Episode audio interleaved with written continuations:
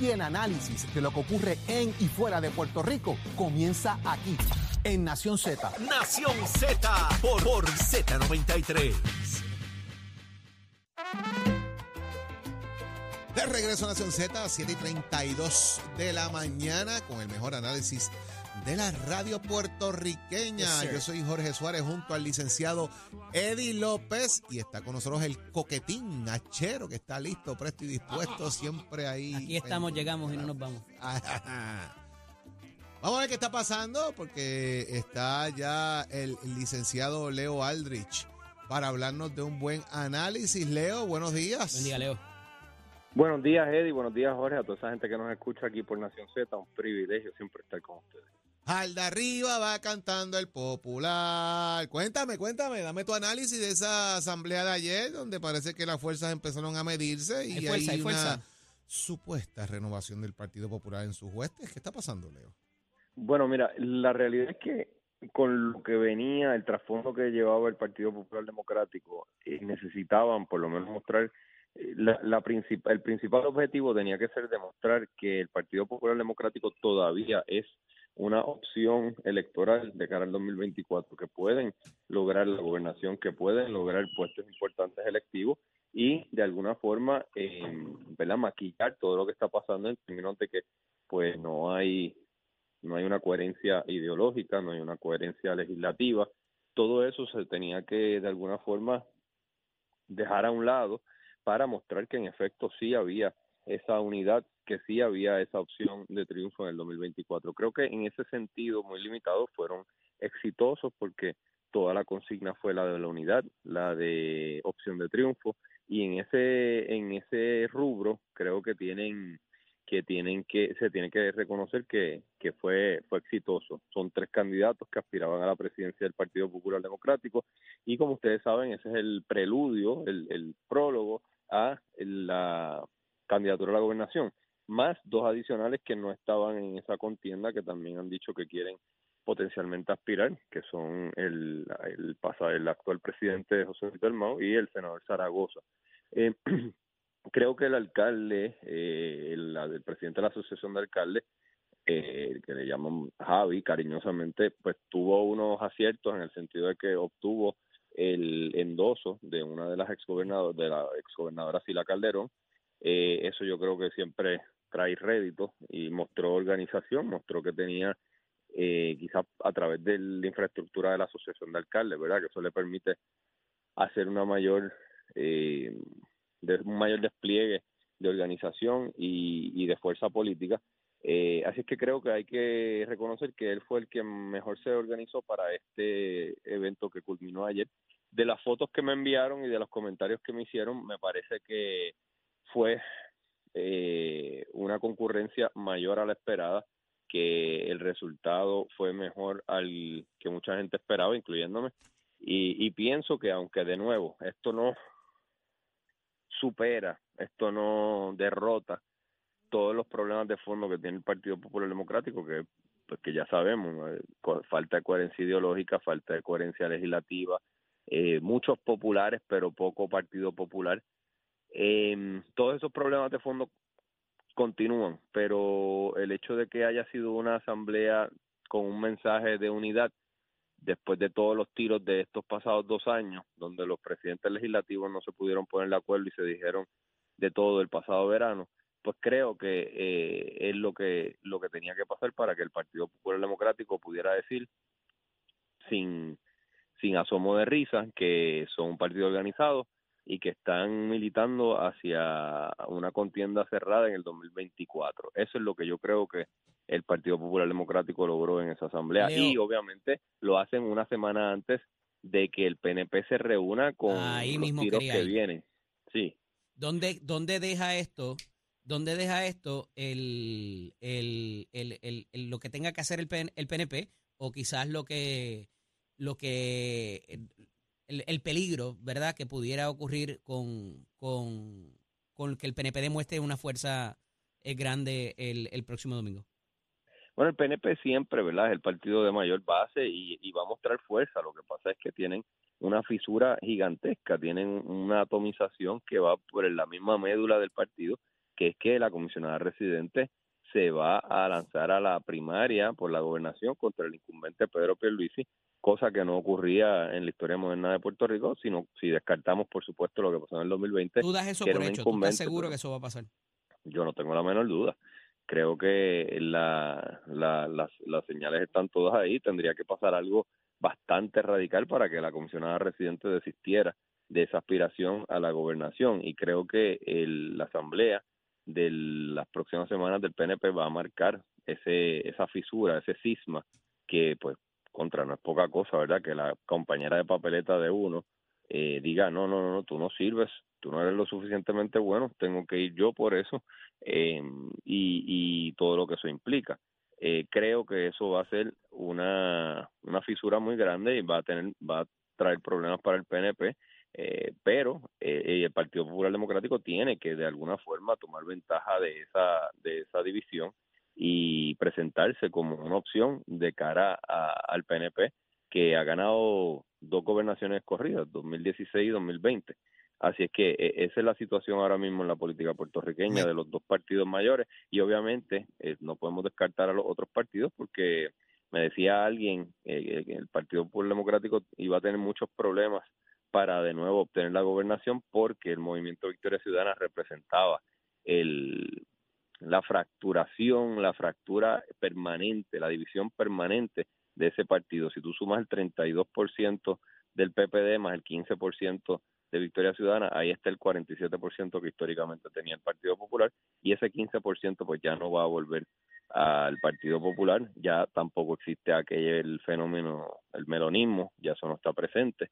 Así es que eh, es una situación política muy complicada para el Partido Popular, no obstante mostraron la unidad que tenían que demostrar en ese momento y, y ahora pues se tienen que presentar como opción contra el PNP que viene totalmente fracturado con la contienda entre Jennifer González y Pedro Pierluisi. Leo, me traes dos, dos pies forzados en, en el análisis. El número uno sobre los porcentajes y quién fracciona a quién, porque el Partido Popular tenía un 45 y 46% de las elecciones, igual lo tenía el PNP, y los dos sacaron 32, 33%. Entonces, ¿quién fracciona al otro?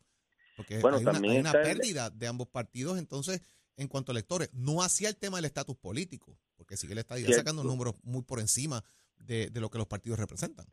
Ese 33% del PNP que tú muy bien señalas se debe a dos factores. Uno, el descontento generalizado que hubo en el 2020 tras un cuatrenio caótico donde se donde un gobernador electo mostró que era un, niño infantil que no sabía no merecía gobernar al pueblo y que el pueblo lo sacó eso en, primer lugar en segundo lugar también muestra que estaba cansado el pueblo estadista de, de y, y, los electores PNP estaban cansados de, del drama constante y de, y de la y de la corrupción y todo ese asunto. Y también no podemos descartar que, al igual que Victoria Ciudadana fracciona al Partido Popular, eh, Proyecto de Dignidad sacó un 7%, que eso no es poca cosa para un partido que se, se postura por primera que se postura por primera vez. Así que ese 7% también lo tienes que contemplar ahí. Y también la la la reducción de votos tiene que responder a, después de una primaria agria entre Wanda Vázquez, Pedro Pierluisi y todo lo que pasó ese cuatrenio atípico que se vivió eh, de 2016 a 2020. Y lo otro que te quería plantear es que trajiste también el tema, ¿verdad?, de que, de que das por hecho la primaria entre Jennifer y, y Pierluisi, que todas las señales lo apuntan. Para el domingo, y, y, hago esto para caer en el Partido Popular. El domingo debe haberse un evento donde la figura que resalta es la de Pedro Pierluisi. El montaje va dirigido a Pedro Pierluisi. Él es el presidente del PNP. Allí se va a ratificar su presidencia y se ratifica de paso la vicepresidencia de Jennifer, la de Tomás Rivera Chat y la de Johnny Méndez. ¿Será eso que vamos a ver allí el reflejo de lo que pasa en la calle o es contrario? Porque si lo aterrizo al Partido Popular, pudiese entonces ver una asamblea que de alguna manera puede verse una estructura allí de Javi eh, con vítores, pero no necesariamente puede ser lo que se refleja en la calle. Por eso hago el, planteamiento. ¿Será lo que vemos lo que se refleja realmente? Pues mira, en ese en ese tipo de eventos, acuérdate que la cobertura mediática que tiene también eh, influye sobre sobre el resto del, del país. O sea, si alguien ve reseñado eh, dice contra, Javi es el que más poder tiene, Javi es el que más organización tiene, por algo será, está haciendo su trabajo y eso también influye sobre, sobre la, la percepción generalizada. Creo que para contestar tu pregunta, eh, Carmelo Ríos, que es el secretario general del PNP, tiene un trabajo político que hacer para evitar que se forme allí el Jennifer contra Pierluisi, que sin embargo, todos sabemos que sí se va a formar, porque aunque es la plataforma de Pedro Pierluisi como presidente del Partido Nuevo Progresista, a pesar de ello, pues la realidad es que ese sentir de división que existe, ese sentir primarista que existe, eso sí se va a dar allí, se va a reflejar allí y va a quedar de Carmelo Ríos y del equipo político de, de Pedro Pierluisi determinar cómo se controla, cómo se mitiga, cómo se amaina, cómo se de alguna forma controla, porque eso inevitablemente va a suceder en un partido acostumbrado a las primarias, acostumbrado a este tipo de... Y a nivel de gobierno, Leo, ¿qué debemos ver? Porque hemos visto que ha estado el, el, el gobernador Pierluisi por los últimos dos meses casi eh, anunciando algo todos los días, todos los días alguno anunciaba algo. ¿Va a seguir en esa línea? Eh, ¿Debe bajarle un poco y pedir rendimiento de cuentas de, su, de sus agencias? Eh, ¿qué, ¿qué, debemos ver en ese sentido para él prevalecer y, y, y fundamentarse como el líder indiscutible de La Palma? Pues yo creo que lo primero, Eddie, porque él tiene obviamente la, la gran ventaja de ser el gobernador incumbente. Uh -huh. Eso siempre es una gran ventaja y va a tener que utilizar todo lo que logre gubernamentalmente, todo lo, todos lo, los, los asuntos de obra y de política pública los tiene que ensalzar y, y resaltar. Sí, sin duda. Yo creo que, que, hay algo que debe tener muy presente también, Leo, es que para el 2016, cuando él era el presidente eh, del partido, ¿verdad? Tenía todo a su favor y, y, y en claro. un fin de semana eh, eso se vino abajo. Eh, y yo estoy seguro que tiene esa lección aprendida ahí detrás de la oreja, ¿verdad? Que sí. no vuelva a pasar eso. Sin duda, sin duda, pero eso que tú dices es muy importante de que va a usar el púlpito de la gobernación uh -huh. para mostrarse como quien dice por ahí presidenciable, como en efecto ya yo soy el gobernador, ya yo he hecho esto, mírenme, uh -huh. esto funciona, esta es la, eh, esta es la, la, la forma, esta es la, la avenida que ustedes deben Yo tengo la fórmula de la Coca-Cola. El líder, el líder, ¿sabes? Eso, eso mismo. Y eso es lo que va a mostrar Mollero allí. Bueno, Leo, vamos a ver qué pasa. Seguimos hablando. Gracias por el análisis, como Seguimos siempre. pendientes. Gracias a ustedes, muchachos. Un abrazo. Un abrazo. Estás, estás, con el habla música y Z93 en Nación Z. Vamos al tránsito, a ver qué está pasando en la calle del país. Agarre bien el café, ¿sabe? Antes de salir de su casa. Dímelo, Pacheco. Buenos días, Puerto Rico. Soy Manuel Pacheco Rivera con la información sobre el tránsito. A esta hora de la mañana continúa el tapón en la mayoría de las vías principales de la zona metropolitana, como la autopista José Diego entre Vega Alta y Dorado, y desde Toa Baja hasta el área de Torrey en la salida hacia el Expreso Las Américas igualmente. La carretera número 2 en el cruce de la Virgencita y en Candelaria en Toa Baja y más adelante entre Santa Rosa y Caparra. La PR5, la 164 y la 167 de Naranjito, así como algunos tramos de la PR5, 167 y 199 en Bayamón. Además, la avenida Lomas Verdes entre la American Military Academy la avenida Ramírez de Arellano, la 165 entre Cataño y Guaynabo en la intersección con la PR22, el expreso Valdoriotti de Castro desde la confluencia con la ruta 66 hasta el área del aeropuerto y más adelante, cerca de la entrada al túnel Minillas en Santurce. El ramal 8 y la avenida 65 de Infantería en Carolina, así como el expreso de Trujillo en dirección a Río Piedras, la 176, 177 y la 199 en Cupey. Además, la autopista Luisa Ferré entre Montelledra y la zona del Centro Médico en Río Piedras y más al sur en Caguas y la 30 desde la colindancia desde Juncos y Gurabo hasta la intersección con la 52 y la número 1. Ahora pasamos al informe del tiempo. El Servicio Nacional de Meteorología pronostica para hoy condiciones de buen tiempo con algunos pasajeros aguaceros en la región norte durante las horas de la mañana. Una vez entrado el día se espera se desarrollen algunos aguaceros a través de sectores del interior y oeste de la isla, sin embargo, no se espera acumulación de agua significativa. Las temperaturas rondarán en los altos 80 grados en las zonas costeras y en los medios a altos 70 grados en las zonas montañosas. En el, mar las condiciones se deterioran ante la llegada de una manejada del norte a las aguas locales y los pasajes de La Mona y Vieques, resultando en oleaje picado en aguas del Atlántico que estará oscilando entre los 6 a 10 pies de altura, por lo que se emitió una advertencia para los operadores de embarcaciones pequeñas. Para los bañistas existe riesgo moderado a alto de corrientes marinas para todas las playas locales. Hasta aquí el tiempo, les informó Emanuel Pacheco Rivera. Yo les espero en mi próxima intervención Nación Z Nacional que usted sintoniza a través de la emisora nacional de la salsa Z93.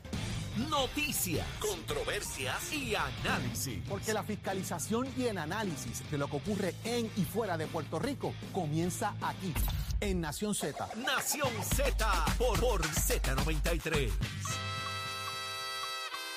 Bueno, ya está por aquí porque ya estamos listos, ya me invito para Nación Z Nacional y llegó, Vino llegó, coquetoso. llegó Coquetín también, llegó, llegó Placerito, llegó Placerito. Échale, qué duro es el lunes. Leo Oye. Eddie, saludos. De un ¿Cómo Leo otro Leo. ¿Cómo estuvo ese Acabaron. weekend? ¿Cómo estuvo ese Eh, oh, sabroso.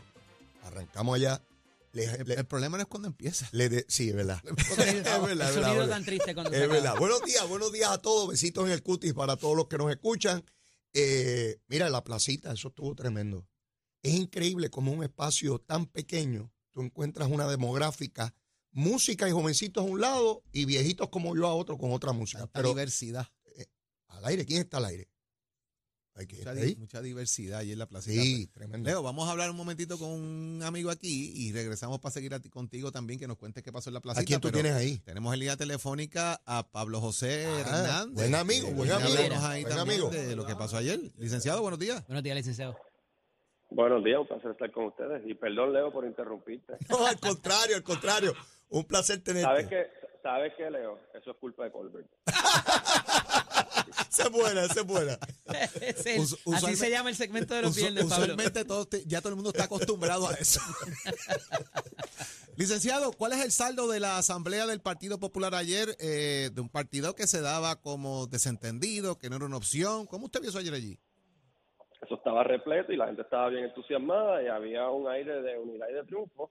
O sea, tú tienes tres candidatos a la presidencia que entran juntos, que tienen seguidores con pancartas allí, todos en perfecta armonía, marcando un contraste bien claro con las asambleas del PNP, que pues lamentablemente suelen ser un poquito más violentas y agresivas, especialmente en el contexto de primaria. Así que fue un saldo muy positivo. Y en cuanto a lo de mi candidatura, ¿verdad? Pues recibí un recibimiento muy caluroso y pude reiterar mi mensaje de que Puerto Rico lleva 20 años eligiendo comisionados del PNP que van a Washington obsesionados con el estatus y que lo que hace falta es un cambio para que vaya un comisionado obsesionado con el desarrollo y el bienestar económico.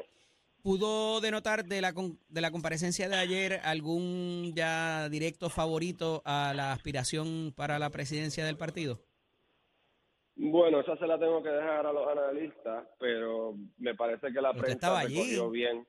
Sí, yo Y sé. vio, y vio cuando Y- entraron y todos me juntos. parece y me parece que la prensa recogió bien cuál fue la reacción del público. ¿Y, usted, ¿Y usted cierra fila con Luis Javier Hernández? No, yo he dicho que yo voy a estar neutral, pero tengo No, pero que él lo- que- usted en todos lados. por eso yo tengo que agradecerle que él y Carmen me han endosado y que él ayer en su discurso me endosó, me mencionó. Eh, la gente reaccionó muy bien, gente que tenía cartulinas de todos los candidatos y pues obviamente uno tiene que ser agradecido y caballeroso y yo fui y le di la mano y después se la di a los demás ¿No se candidatos. está montando Javi en el barco suyo? No, Digo, cada cual puede correr sobre sus propios méritos. Cada Licenciado, cual puede correr sobre sus propios méritos y él tiene sus propios méritos como un excelente alcalde de Villalba Castillo, al igual que Jesús lo tiene como representante y Carmen lo tiene como alcaldesa de Morovis. licenciado, se ha hablado aquí de una posible primaria para lo que va a ser la comisaría residente entre su señoría y el representante Héctor Ferrer.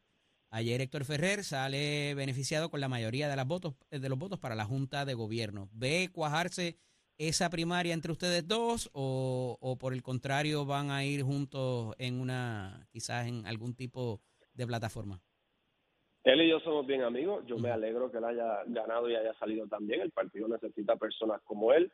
Él ha dicho que él va a tomar una decisión sobre su candidatura en noviembre y yo le voy a respetar ese espacio.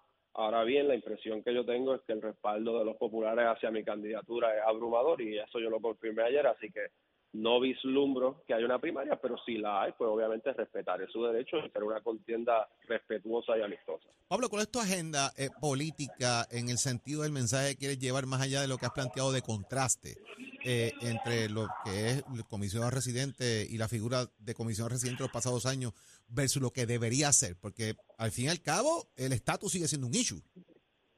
Bueno, y en cuanto al estatus, yo sigo claro, yo voy a defender el Estado Libre Asociado y yo creo mejorar el Estado Libre Asociado. Si se abre una ventana para mover el tema del estatus, entonces lo consideraremos. Igual que hay que ver qué es lo que ofrece el Partido Popular en su programa. Pero lo que yo creo que piensan la mayoría de los puertorriqueños es que llevamos demasiado tiempo, 20 años, con comisionados estadistas que lo que van es a truquear con plebiscitos estériles y antidemocráticos y que quizás si nos enfocáramos más en el desarrollo económico y en la reconstrucción, eh, Puerto Rico podría echar para adelante. Algo que dijo la encuesta del Nuevo Día, por ejemplo, fue que la mayoría de los puertorriqueños piensa que Puerto Rico va por mal camino, que los fondos de reconstrucción no están llegando y que la obra que se anuncia no se está viendo.